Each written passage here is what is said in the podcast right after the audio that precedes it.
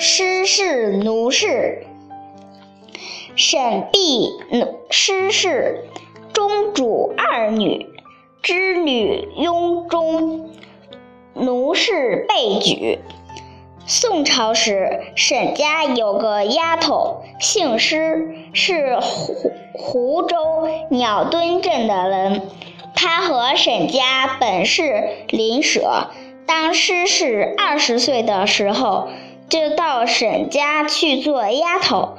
有一年，医病流行的非常厉害，沈家的夫妻接连死去，扔下了两个女儿，都不过十多岁，没有别的亲戚可以依靠。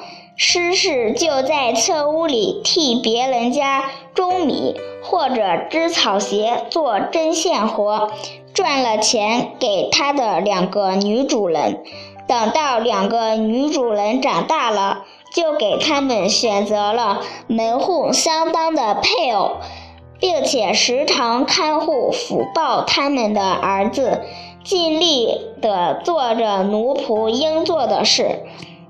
每逢主人出外的时候，他就牵管着房屋里的东西，从不私自动主人的任何东西。